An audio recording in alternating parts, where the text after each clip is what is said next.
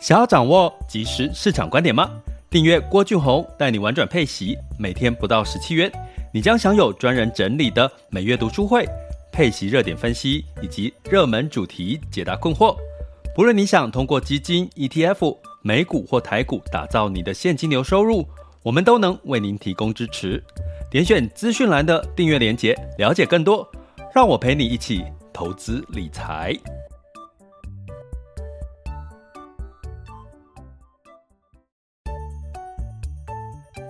想要掌握即时市场观点吗？订阅郭俊宏带你玩转配息，每天不到十七元，你将享有专人整理的每月读书会、配息热点分析以及热门主题解答困惑。不论你想通过基金、ETF、美股或台股打造你的现金流收入，我们都能为您提供支持。点选资讯栏的订阅链接，了解更多。让我陪你一起投资理财。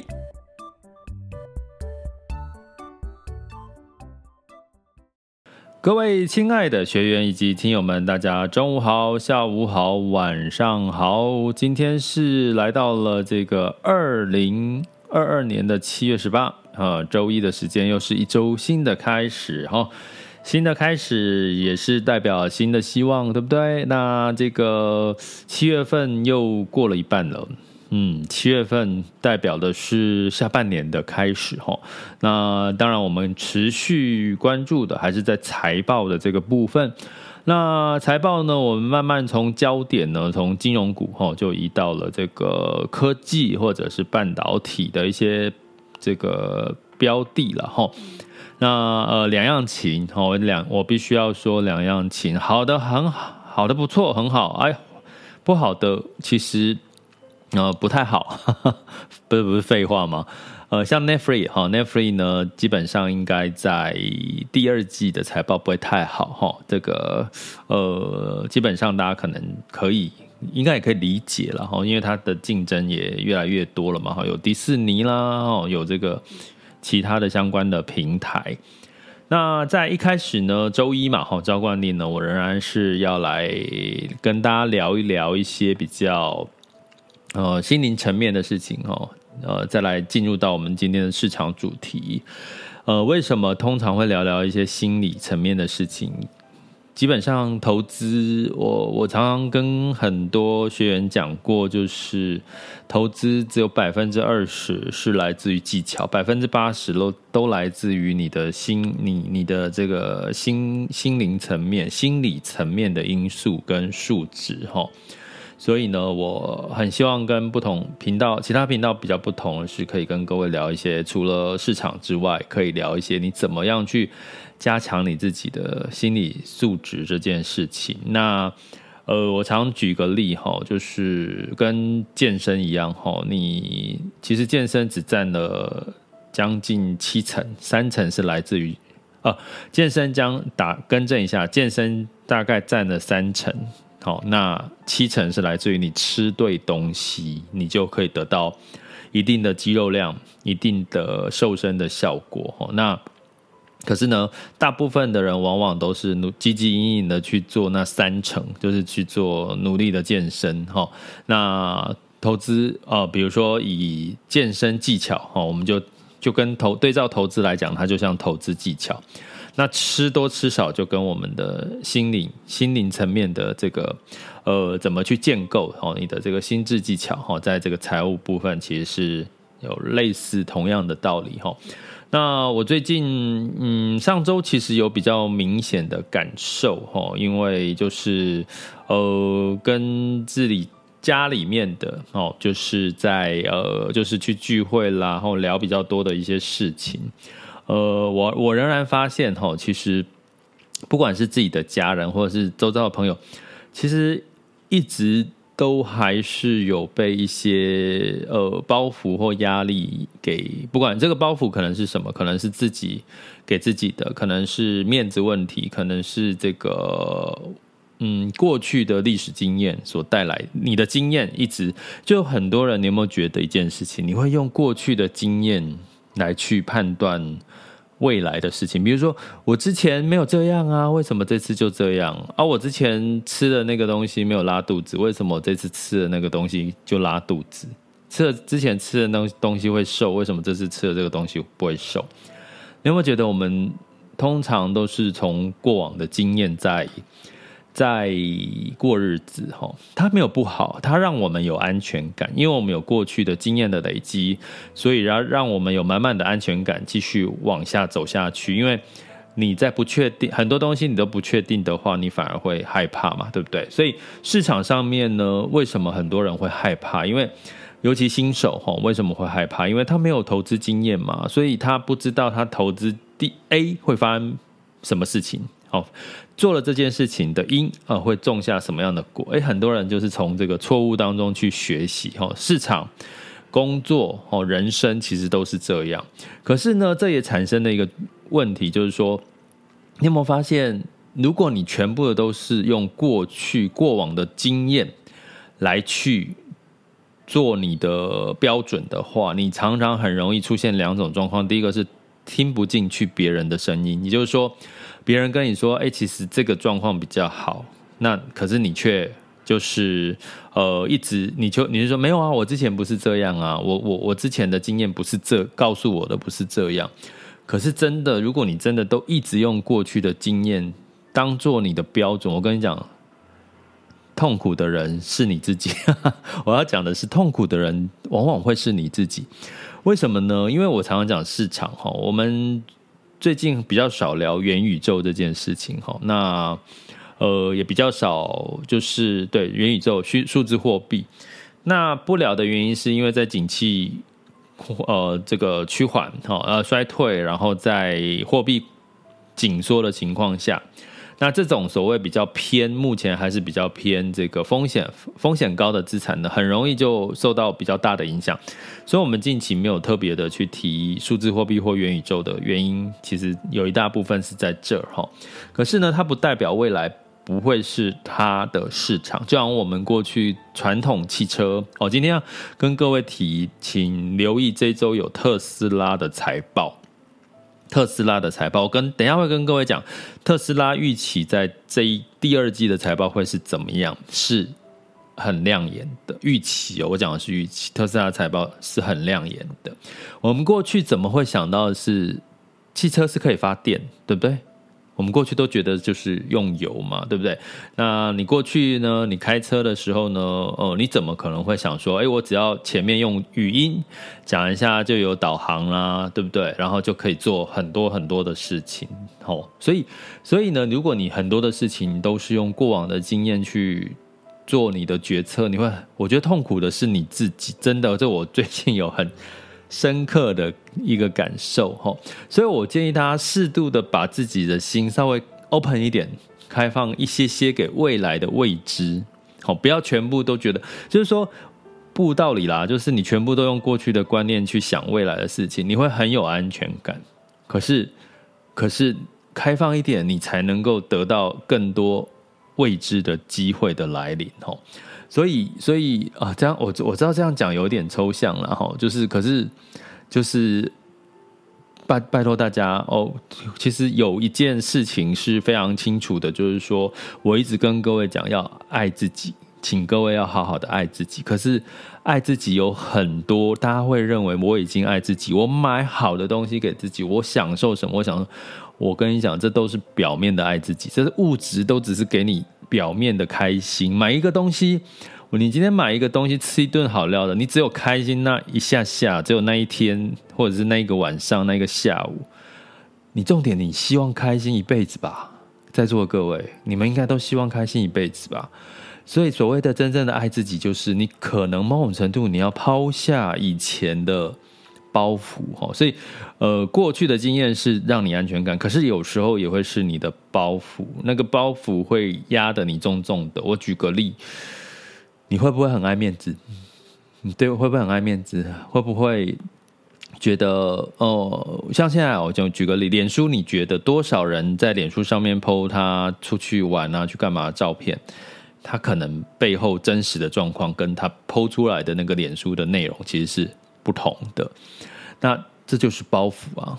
人生有太多的包袱，你要展示很多你，你觉得让人家看起来你很棒，你很美好。可是你实际上如果过得不好的话，那这些包袱会让你更痛苦，好不好？所以，嗯、很难讲的很具体，但是我尽可能的，就是说，请各位真的好好的爱自己，是你真心的爱自己，拜托，真心的打从心里的认为你自己内心现在的你，不管是处于什么状况，生病，哦，生病，或者是现在正处于汲汲营于工作上，或者是正在跟家里打一场离婚官司。或者是你碰到了不如意的事情，这都是你；或者是你现在亏钱、投资赔钱，这都是你。先爱自己之后，真正所谓的爱自己，就全然的接受你所有的优缺点啊！你们真的接受自己的缺点吗？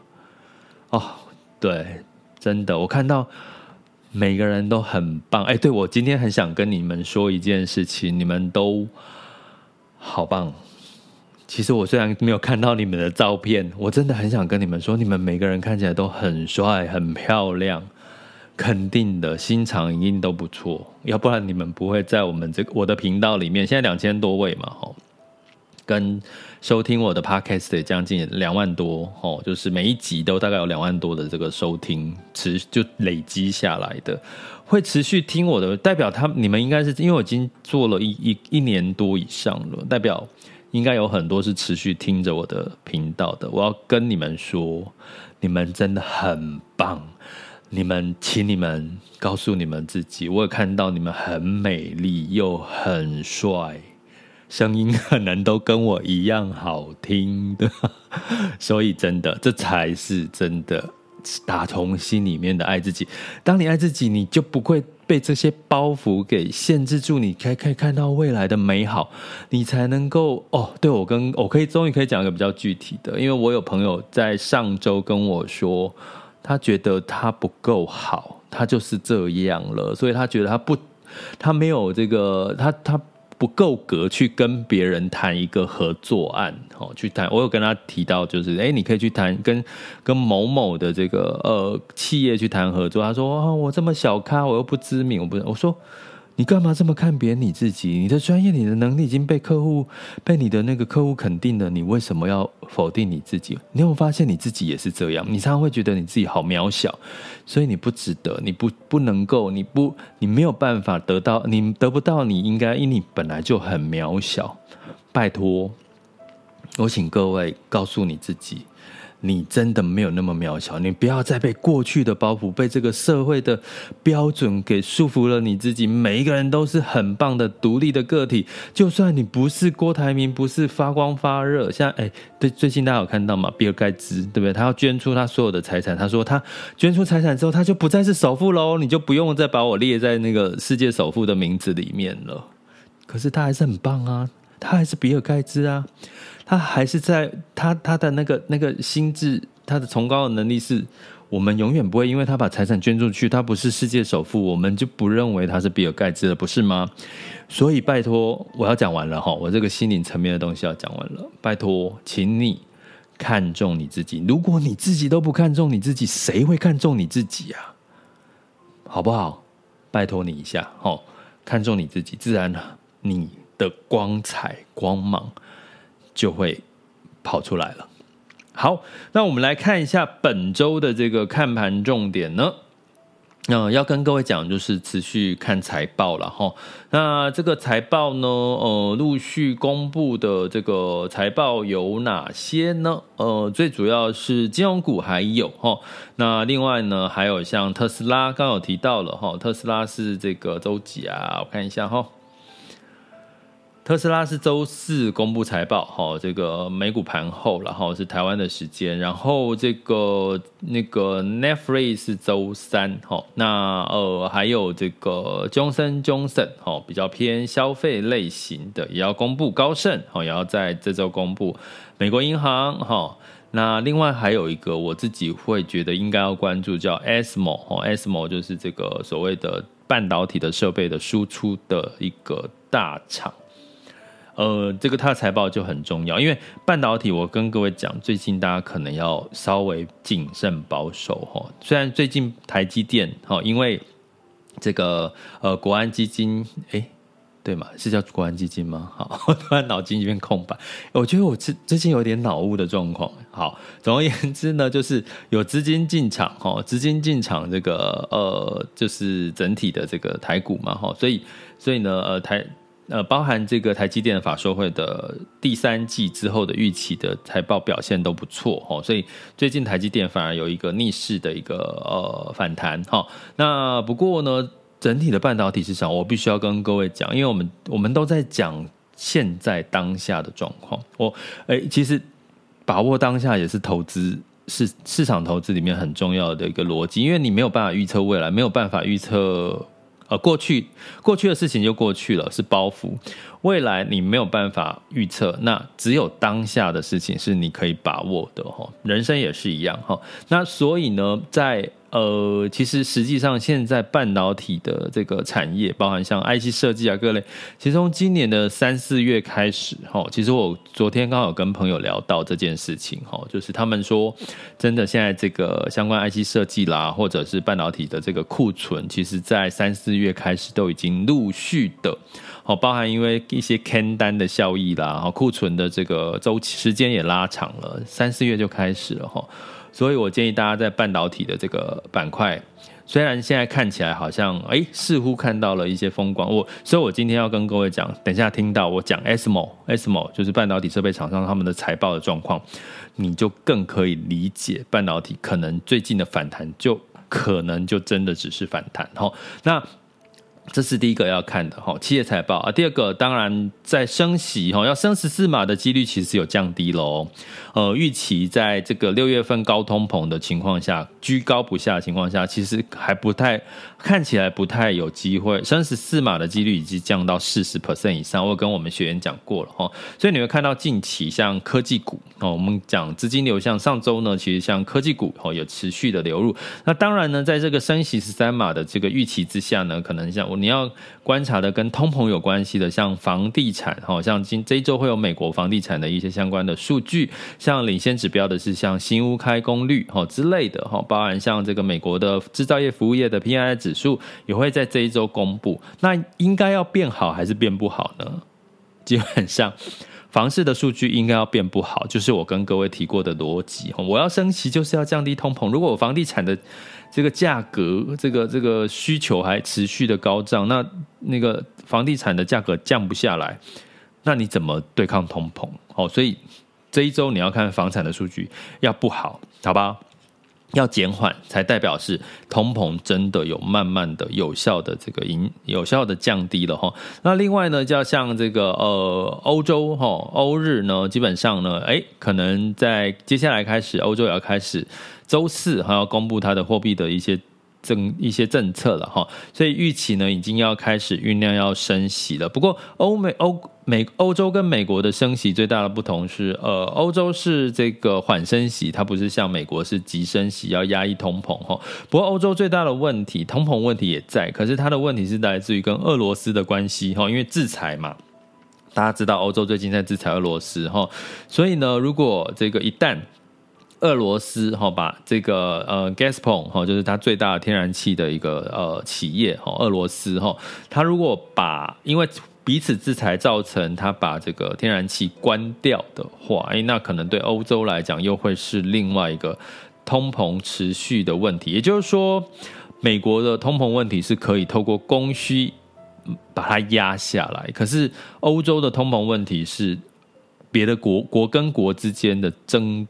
呃的这个争议，哈，制裁，那你是没有办法自己去控制供需的，哈，所以这个状况是欧洲里面跟美国最大的不同点，所以呃，只需要关注一下欧洲最近的基本面数据之外，还要看欧洲跟俄罗斯的关系，还有就是呃整体的这个升息，他们会比较趋平缓，然后，所以所以我觉得要担心的欧洲反而是俄呃欧乌。二欧、二欧两边的这个关系有没有变紧张？好，这个是我们这周可能欧洲的部分要留意的部分。好，那我们来看一下哈，我刚刚有提到哈，这个这个相关的这个财报，那基本上呢，只要是金融股相关的财报呢，仍然是比较弱的哈，比较弱势的。那我先讲消费，Johnson Johnson 哦，其实消费类股第二季也不会太好，因为大家也知道，在这个疫情通膨的关系哈，所以它预期的这个营收成长是二点四个 percent，二点四个 percent 哈，不是太。不是太太太有吸引力哈，不是两位数啊。我们在第二季如果有两位数的成长，下半年是旺季的话，那代表它接下来可能会表现得更好哈。所以大概呢，你看第二季有没有两位数的成长，我觉得是一个很好、很简单的一个观察的一个重点哈。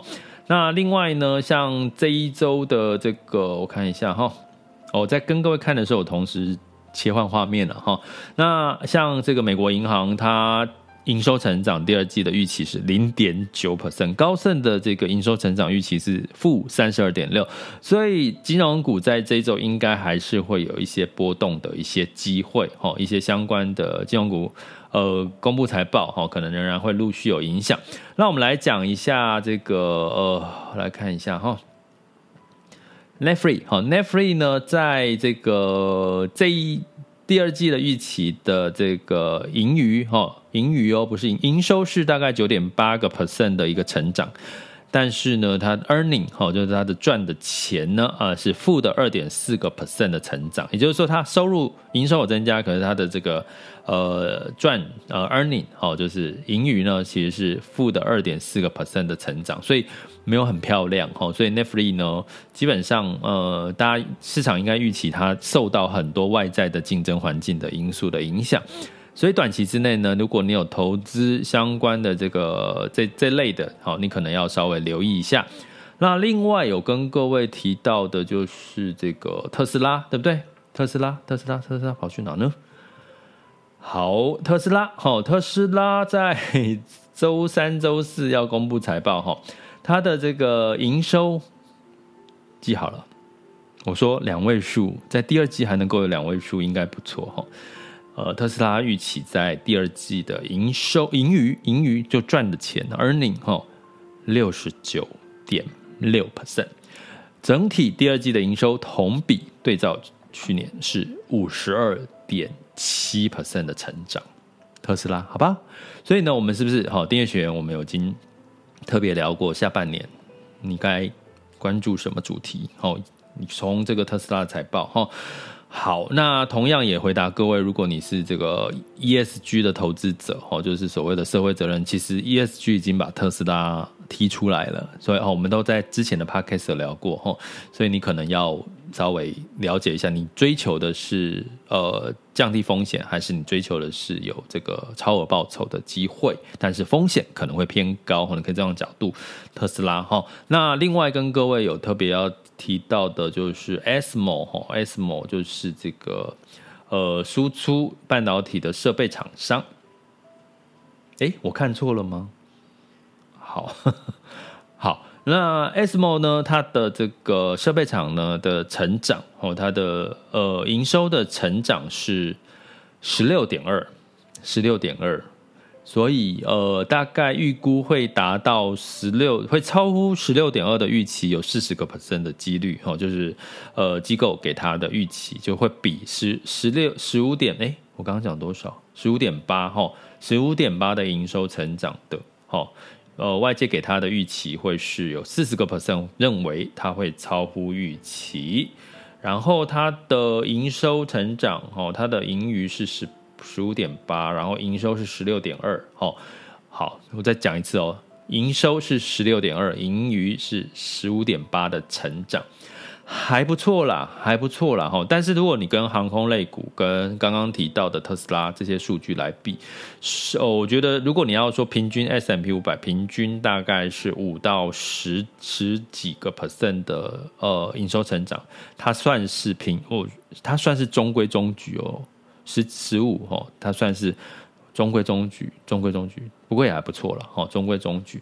所以到底 SMO 到时候的公布的财报的结果，其实半导体，因为你去想，哈，半导体设备是上游，也就是说，如果你今天是半导体厂商，我去买很多设备嘛，就是我要扩厂，代表我很多的半导体的需求，订单的需求。可是呢，如果今天设备，我跟各位讲设备的这个呃输出哈，包含呃整体的设备输出的数据。哎，订阅学员拜托回去看一下七月份 EP 零一的单元，其实没有没有太亮眼，好不好？设备输出，半导体设备输出，那 ismo 就是半导体设备哈。所以呢，十五点八，你觉得好吗？嗯，好，那我觉得平均值哦，就是中规中矩的。那可是你要超乎这个预期，而且要达到这个预期才算哦，哦才算哦，哦，所以这个时候。我觉得，如果你有投资半导体的类股，麻烦关注一下 ASMO 的这个财报，它是周三，好，周三要公布财报，哦，所以哦，其实讲得很清楚了吧，哦，讲得很清楚了，哈，就是这个相关的重点，哈。那在这个，我给各各位看一下，好，那我们接下来讲一下资金流向好了，资金流向的部分，哈。资金流向好，特别的是股票其实是整体流出的，不是流入哈。那美国也是欧美持续流出，只有一个国家是资金是流入，就是中国。很明显啊，已经跟各位讲了一段时间。不过中国的定调是复苏当中仍有疑虑，好。记住这句话，复苏当中仍有疑虑，所以涨涨跌跌的情况，哦，它因为不是明确的复苏，哈，比如说它持续还有疫情的干扰，比如说它的消费的力道还不够强，但是它的资金宽松是越来越明确了，哈，所以基本上，哈，呃，你可能建议，哈，你投资中国是分批布局。那在产业的部分呢，呃，健康医疗，哦，已经有跟各位。呃，也没有特别跟个健康医疗持续三周的买超了哈。那呃，这个学员订阅学员应该有知道，我们讲医疗它的特色在哪里哈，及它的 timing 在哪里。那科技也是连五周的买，连五周的买超了，好吧？连五周买超。那原物料已经连续四周的卖超了，可是应该也可以理解为什么原物料卖超，对不对？好，这个通膨嘛，要打压通膨。那债市好，整体的债市呢，跟各位讲，仍然在。卖超，但是呢，这周上周卖超很理可以理解啦，因为就是六月份 CPI 数据公布嘛，对不对？数据还是很高，大家会觉得哦，现在通膨那么高，哦，影响到债券的价格，这一周才是关键，好不好？因为接下来听起来看起来。呃，美国升十四码的几率好像有下降了哈，所以对债券的压力有稍微少一点。会不会有资金开始觉得它相对低点要进场了呢？因为美元呢，会不会在这一周有机会？升不太上去了呢，这都是对债债市一个比较重要的一个观察点，好吗？所以目前普遍全面性的债市都是流入的，不过这一周我觉得呃更重要哈，因为公布数据了哈，这个相关的数据已经公布差不多了哦，就我们就要看，咦，到底诶，举个例好了哈，美国景气好像没有我们预期的那么快。降下来相关的数据，诶啊，可是美元升息跟这个升值升息跟美国美元升值，哦，好像已经到了一个差不多的位置了，对不对？哦，那资金呢流到哪里去？债市还是流出？那接下来就看这周有没有开始流入债市，好吧？这个就是开始了，慢慢出现。好，这周功课交给大家。债券有没有流入？当然，持续订阅我们的 Podcast，我们每周一哦都会跟各位讲相关的一些资金的流向，好吗？OK，这里是郭俊宏，带你玩转配息，给你及时操作观点，关注并订阅我，陪你一起投资理财。好的，那我们接下来看这个二零二二年七月十八日的中午十二点二十八分，全球市场盘势轻松聊。那么呢，在这个美股的部分呢，哈，这个企业财报哈有好有坏哈，这个我觉得不是算说乐观或不乐观，但是没有预期当中那么糟。金融股比较差一点的之外，哦，其他呢，呃，消费类型其他比较啊比较差，但是有好的一些好的不错的一些企业财报的标的，好像台积电哦，它的财报就不错。那在所以道琼呢，呃，上涨了，呃，上周五上涨了一点七九 percent。S&P 五百、纳斯达克跟费城半导体分别上涨一点九二、一点七九跟二点五四个百分点。那在欧股的部分一样，哦，受到这个相对的美股的这个激励的情况下，哦，那欧洲也还没有正式的进入到紧缩状况。泛欧六百上涨二点七六，德法英分别上涨二点七六、二点零四跟一点六九个百分点。哈，好，我来看一下，我想说泛欧六百有涨这么多吗？我先看一下哈。好，跟各位更正一下哈，泛欧六百的数据是涨一点七九哦，是上涨一点七九。我刚刚讲，呃，刚刚讲的你就忘记了哈，所以泛欧六百呢是涨了一点七九个 percent。好，那在雅股的部分呢，在台积电领军跟这个基金进场，好，国安基金进场的情况下，呃，在上周哦，其实成交量有稍微放大到两千多亿，稍微放大哦，不是大幅放大哈，呃，来到一万四千五百五十点，周五收盘的时候，那我们这一周看看哦，还有没有什么买盘进场哈？那估计应该会有一些修正的机会。那在这个 A 股的部分呢，这个成交量也在一下子在九千多亿，一下子到万亿了哈。所以呢，就是我们定调是复苏当中仍有疑虑。所以这个上周五日经指数是上涨零点五四，然后台湾加权也上了零点七八。那呃上周五 A 股。因为这个担心疫情，好像听听听到有一些新的状况，大家会担心哈，所以上证是下跌了一点六四，来到三千两百二十八。那香港恒生下跌二点一九，香港科技下跌三点零七哈。所以上周的周五呢，反而这个陆港股表现得比较弱一点。不过呢，哎，今天周一开盘似乎又有一些不一样的情况，我们来看一下目前的雅股的数据。现在时间是十二点三十分。台湾加权指数是上涨了一百二十三点，哦，那台积电是小跌了零点二 percent，来到四百九十一点五，哎，有没有机会站回五千呃五百块大关呢？不过大家应该记得，台积电在稍早的时候，五月份呃，更早一两个月前是六百多六百块钱，对不对？六百块以上。那柜买指数呢更强，来到一点五三 percent。那这这个今天呢，金融股普遍呢都是反弹，哦，普遍都是反弹的一个情况。哦，那呃，看起来似乎仍然有买盘呐，因为其实大家知道，简单的逻辑观察就是说，哎，你要把那个台湾加权指数拉高，你就是去拉那些大型的全值股，那不就是这些金融股哦，这些大型的，像台积电这些都算，好不好？哦，就是这边拉一下，这边拉一下，让这个台股就就哦小小慢慢的、慢慢的回来这样的感觉哦，让大家的心心情。信心比较不会崩溃。那在陆港股的部分，上证指数是上涨了一点四九 percent，来到三千两百七十六。哦，它要赶快站上三千三，哦，才是比较有利的一个状况。恒生科技上涨了二点七四，恒生指数上涨二点五八。那在日经二二五，哈，今天日本是休市的，哈，这个，哈，所以基本上日本没有数据。南韩综合指数是上涨了一点七三，新加坡海峡上涨零点五六，所以今天呢，整体包含 S M P 跟纳斯达克的期货盘目前也是小涨的哈，所以整体看起来呢，诶，担心升息通膨的疑虑似乎有一点点的降温了。那呃，当然这就代表的是这个呃什么？代表这个呃恐惧恐慌就开始下降啊，就回到基本面。所以我们跟各位讲哈，尤其订阅学员。我们特别有提示提醒，七呃第三季七月开始是第三季，基本面更重要，基本面会比资金面更重要，记得这件事哦。跟订阅学员讲哈，基本面会比资金面更重要。那在这个风险指标，哎，我刚刚有讲风险指标吗？好像没讲哦。金月我我我为什么会略过？好奇怪。金月 VIX 恐慌指数是二十五点四，现在当下的 VIX 恐慌指数是二十四点二三，哈，所以整体来讲，这个恐慌。真的下降喽，真的也下降喽，哈。那十年期美债殖利率呢是来到二点九一八九，哈。